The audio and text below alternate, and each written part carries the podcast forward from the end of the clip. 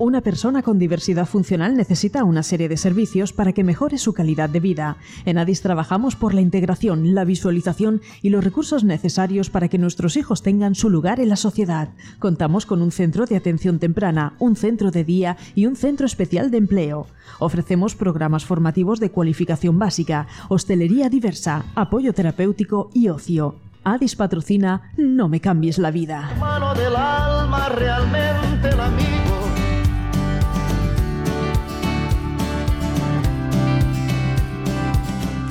Muy buenas a todos, ya estamos aquí los chicos y chicas de No me cambies la vida, un programa de Adis. Eh, son las 12 y 33, estamos emitiendo desde los estudios centrales de Radio Sureste Cope en la 88.3 y todos ataviados y ataviadas con nuestras mascarillas porque como sabéis estos estudios se encuentran en Santomera y aquí en la región de Murcia desde, desde anoche a las 12 de la noche, ¿no? Víctor, si no me equivoco. Muy buena, sí señor, efectivamente. Ya se publicó en el boletín oficial de la región de Murcia que es obligatorio, aunque se cumpla la distancia de seguridad, el uso de mascarilla. Aquí lo cumplimos todos. Vamos con nuestras mascarillas y cumplimos nuestra distancia de seguridad sanitaria. Vamos a pasar a presentar a nuestras colaboradoras magníficas. Vaya tridente ofensivo que me he traído para el programa de hoy. Me acompaña Marta. Hola. ¿Estás bien, Marta? ¿A gusto? Bien, bien. Me acompaña también Marina. Hola. ¿Todo bien este fin de bien, Marina? Muy bien.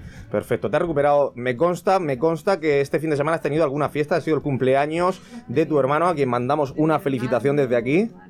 De tu hermano, te has recuperado de la fiesta, ¿verdad? Perfecto. Y también me acompaña Celia. Yo. Celia, ¿estás bien? Sí. Qué guapa que eres, qué guapa que eres.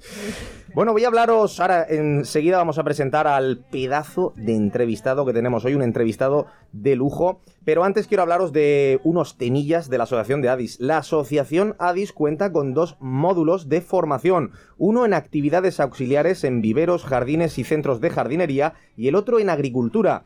Los programas formativos de cualificación básica ADIS buscan preparar a los alumnos con necesidades educativas especiales para la inserción laboral en puestos de trabajo acordes a su diversidad funcional en centros especiales de empleo y en centros ocupacionales, tanto para trabajo normalizado como para trabajo con apoyo. Para más información puedes ponerte en contacto con la asociación a través del email pfcb, repito, pfcb.adisvegabaja.org o a través de la página web www.adisvegabaja.org o llamando al teléfono 667-469-233. 667-469-233. La matriculación es ahora en julio. ¿A qué estás esperando?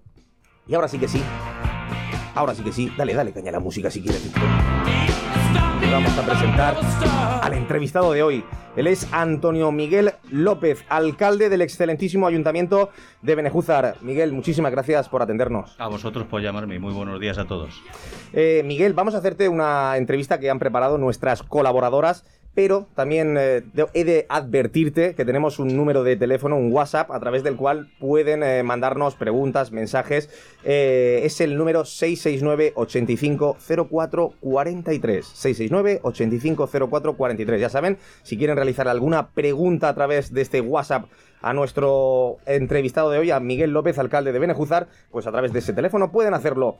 Y vamos a empezar ya sin más dilación eh, con la entrevista que han preparado nuestras colaboradoras. Marta, primera pregunta, adelante. Eh, ¿Por qué quisiste ser alcalde? Ay, Marta, qué pregunta más buena.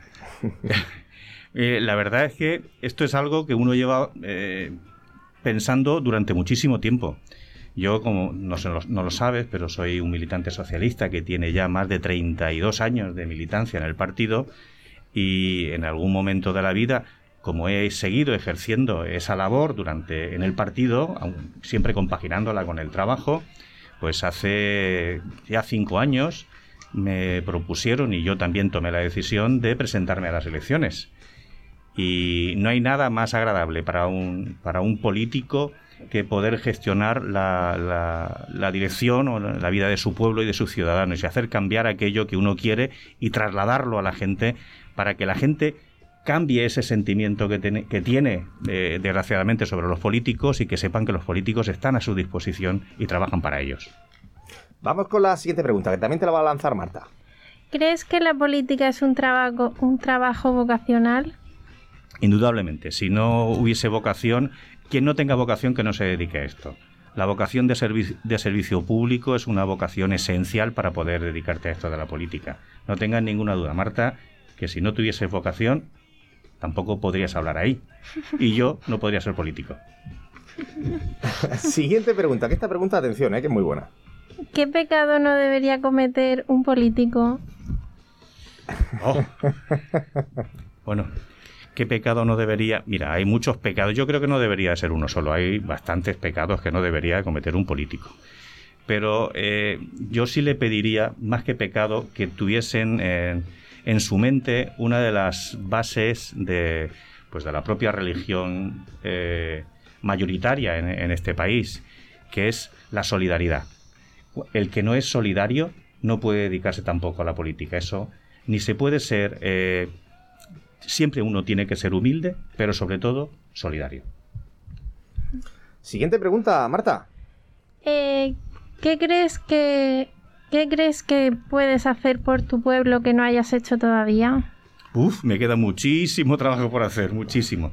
Tenemos muchos proyectos para, para Benejúzar, pero una de las cosas que yo creo que es eh, esencial en, el, en, en, lo que es la puesta en marcha como de, de Benejúzar como un pueblo que, no puede tener, un pueblo no puede tener eh, paro ni puede desperdiciar las oportunidades que le brinda las propias condiciones que tiene. Nosotros tenemos un monte precioso que queremos poner en valor y queremos luchar contra el cambio climático desde allí, haciendo que el medio ambiente sea una de las partes importantes, de las, de las patas importantes de la política municipal. Y claro, eh, si no hay colaboración con los empresarios y que los empresarios puedan dar trabajo, es una tontería que hagas crecer tu pueblo. La gente tiene primero que trabajar para poder vivir y luego instalarse en su pueblo de manera eh, en las condiciones mejores para poder vivir en condiciones. ¿Qué balance haces tú haces de tu primer año como alcalde de Benejúzar? Madre mía. Mira, mi primer año como alcalde de Benejúzar hemos sufrido, entremos en junio, el 15 de junio se tomaron, eh, yo salí de allí, me vestí de moro y pude desfilar en las fiestas del pueblo unas fiestas a las que os invito a todos cuando se pueda, que son las fiestas de moros y cristianos de Benejúzar. Y en septiembre, una vez ya iniciados algunos procesos, en septiembre nos encontramos con la terrible Dana, que aquí en Murcia también se vivió de manera terrible. Eh, en mi pueblo yo jamás pensaba que podía caer tanta agua del cielo. Y, fue una, detrás de otra. En el, luego tuvimos la gloria el pasado octubre y ahora este asunto de la pandemia. Fuera de todo eso, hemos conseguido, pues, eh, a salto de mata, ir pudiendo arreglar el tema de, la rambla, del daño que nos había hecho. Eh, hemos estado eh, preparando los servicios de pliego de limpieza. Ahora Benejúzar es un, es un pueblo más limpio que estaba, que es un pueblo que necesitaba de ese servicio. Le hemos podido prestar y yo quiero aquí públicamente agradecer el trabajo que han hecho los magníficos trabajadores que hemos tenido con el, asunto de la Dana y dedicarle a, arreglar y limpiar y a decentar eh, lo que es la zona del monte de Benejúzar. Hemos limpiado las plazas, hemos cortado haciendo eh, una poda de árboles en altura que ha, que ha servido para, para, que gente que estaba paseando mucho por el, por el pueblo y que subían al campo, pues no tengan el peligro que tenían esas ramas que cuando llegaba viento eh, rompían eh, y, caían con un daño, pues bueno, algunas veces muy grave para las personas. Y bueno, mantener el pueblo limpio, eh, tener un, trabajo, con, el, el, trabajo que estamos realizando con los empresarios, con los, con los cuales estamos pidiendo esa colaboración necesaria para que entre el ayuntamiento, o sea, es decir, entre lo público y lo privado pueda haber una, una unión para poder desarrollar proyectos importantes. Quedan muchas cosas por hacer y yo no sé si decirte todas las que hay en el proyecto, pero eh, son muchísimas. Ya, iremos, ya lo irán viendo los ciudadanos del pueblo. Bueno, realizamos ahora un giro en la entrevista y nos lo vamos a llevar ahora un poquito más a nuestro terreno. Vamos ahora a hacerte preguntas un poquito más sobre la inclusión social. Marina, primera pregunta. ¿Qué ha supuesto para Benejúzar tener las instalaciones de Adis allí?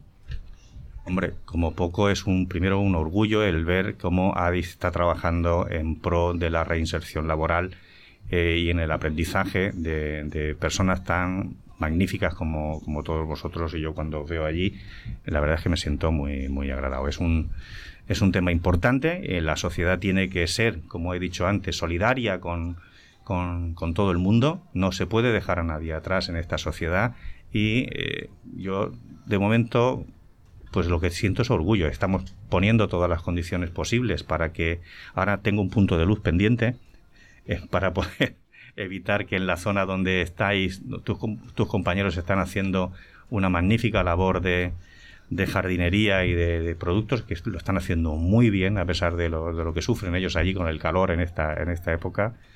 Pues, ¿qué quieres que te diga? Me siento orgulloso de, de que esté allí.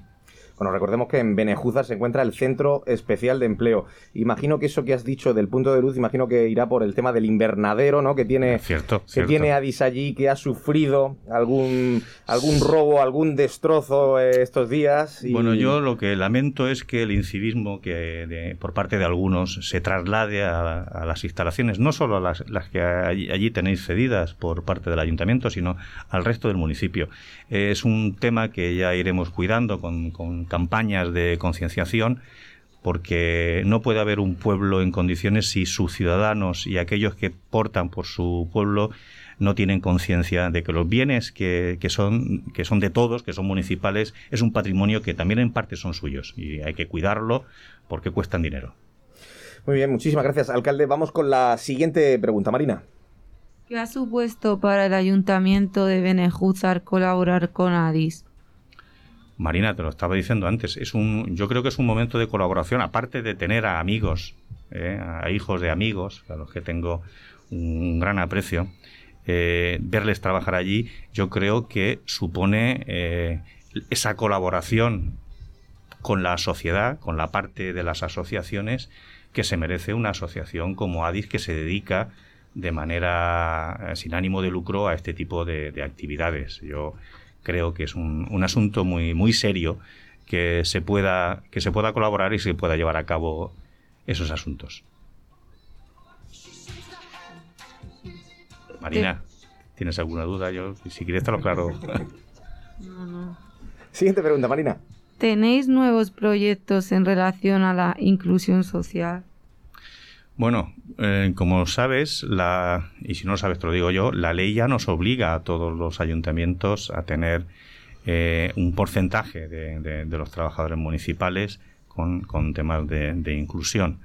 Eh, yo creo que mm, quizá Benejúzar todavía no está cumpliendo en la manera que, que debería de cumplir y como yo me gustaría que se cumpliera en ese tipo de programas pero eh, tanto el concejal de Hacienda y Empleo como estoy seguro que a través de, la Concejalía de Cultura y Educación, que son concejalías que, tienen que ver mucho con este tema, se pueden hacer muchas cosas y habrán programas, yo creo que ya hay alguno por parte de la Concejalía de, Empleo para ese, para ese menester.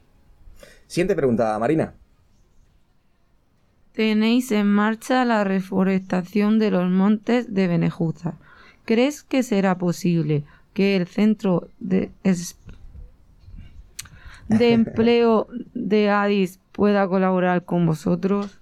Bueno, yo, yo además lo espero. Espero que estemos eh, en la misma sintonía porque con su responsable allí yo ya he hablado y, tanto yo como las personas que hemos tenido, hemos tenido un forestal durante un tiempo allí, hemos hablado porque parte de la, de la reforestación que queremos hacer allí y la recuperación que ya hemos hecho, hemos recuperado en torno a casi 60.000 metros cuadrados de entorno del monte deteriorado, con, donde había un, un, vertedero de escombros, se está, se está recuperando con un mantillo y ya hablamos con, con, con Adis para que fueran ellos los que tomasen semillas del, propio monte para evitar que, tuviésemos que coger plantas de, fuera del monte de Benejúzar. Y con la flora autóctona que tenemos, que es una de las más importantes que hay en, toda la Vega Baja, seguro, y, pero yo estoy seguro que también en parte de, todo el arco mediterráneo tenemos una flora extensísima, eh, se puedan ir recuperando esas zonas con árboles, con plantas autóctonas, y suelo de monte bajo que puede hacer eh, que Benejúzar vuelva a tener una parte del monte que sea la envidia de toda nuestra comarca. y con la, co- con la colaboración del Centro Especial de Empleo de Adis. Tomamos nota, lo has dicho, alcalde. No, lo tengo claro. ya hemos hablado de eso con ellos, ¿eh? Víctor, eh, ¿nos han mandado ya alguna pregunta a través del WhatsApp? Muy buenas chicos y chicas, alcalde, muy buenas. Hola, Víctor. Pues mira. Miguel, tengo algo para ti. Dice, buenos días, me gustaría lanzarle una pregunta al alcalde. Eh, te llama Antonio, dice, buenos días Antonio, como alcalde de Benjúzar, pero además como responsable del área de medio ambiente del ayuntamiento, su municipio dispone de una gran masa forestal, esta es una afirmación, con mucha afluencia de público y demás. ¿Qué proyectos tiene para esta zona? Pero sobre todo y primero de todo, ahora que estamos en verano, su municipio ¿Tiene un sistema de vigilancia para el monte respecto a posibles incendios? Si dispone de protección civil, ¿ese personal realiza tareas de vigilancia? ¿Tiene un plan contra incendios? En resumen, ¿qué medidas de prevención y protección tiene para esa zona tan importante y bonita? Pues muchas gracias por esa pregunta. Es una pregunta que además me agrada mucho. Nosotros hemos utilizado parte de los trabajadores de la DANA, como he dicho antes, en ese trabajo de, limpieza de parte del monte para poder evitar en lo posible eh, ese asunto de los incendios forestales. Hemos desbrozado toda la subida. En la parte interna del monte todavía no se ha actuado, pero sí eh, hemos solicitado y tenemos una ayuda pendiente de la Diputación para, para el arreglo y, continuar con lo que estaba haciendo en la anterior legislatura el anterior grupo político, porque eh, lo que está bien o lo que se inició como algo bueno no se puede, no se puede parar. Y si en algo estábamos de acuerdo, era en, en ese aclare de los de los pinos que ya prácticamente estaban fosilizados, que era imposible que crecieran y que iban deteriorando el propio suelo del monte con el peligro para los incendios que eso, que eso tenía. También tenemos redactado ya y terminado el plan de, de, de contra incendios forestales de, de Benejúzar, al que solo y yo le pido a la Diputación que eso lo aleje. Yo también soy, como bien sabéis vosotros, también soy diputado en, en, en, en Alicante y ya he hablado con, con, con, algún compañero de allí, de Crevillente, para que se agilice ese tema. De hecho, eh, hicimos una, una, una enmienda a la moción de, del Partido Popular para que se contemplase el, la agilización de los planes de, de, incendios forestales y estamos a la espera de que eso en la resolución salga y podamos eh, pagarlo porque efectivamente ya está redactado y en buenas buenas condiciones. Vamos a seguir porque ahora eh, mañana precisamente entran siete nuevos trabajadores que son peones agrícolas que vamos a dedicar también eh, en un gran número a ese a esa preparación para que el monte de Benejúzar siga estando igual de bonito que hasta este año y en las mismas condiciones. Yo os invito a todos a que con el debido cuidado que, se debe de tener en los montes en estas fechas, se acerque uno allí y pueda gozar de, de, de ese espacio natural que es eh, muy, muy bonito eh, de Benejuzar. Les invito a todos y, y, y, seguro que la persona que me ha hecho la pregunta, eh, si tiene alguna otra duda, solo tiene que acercarse al municipio y preguntar por mí.